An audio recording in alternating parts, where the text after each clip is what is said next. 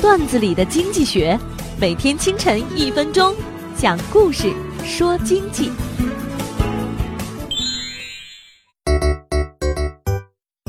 狄仁杰在李元芳的帮助下屡破奇案，直到当了宰相。有一天，元芳问狄仁杰：“大人，这么多年，我的职位怎么一点变化都没有？”狄仁杰拿出一个鸡蛋，放在桌子上不停滚动，问：“元芳，你怎么看？大人是要我把鸡蛋立起来吗？”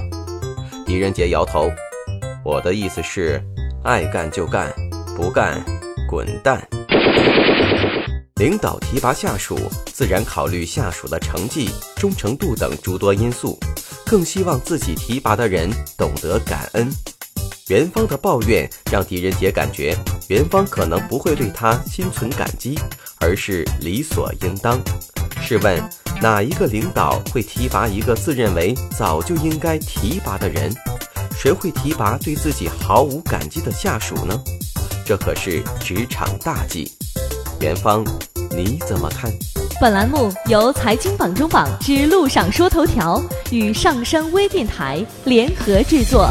我低头走过一路山岗，愿冲向沉沦已久。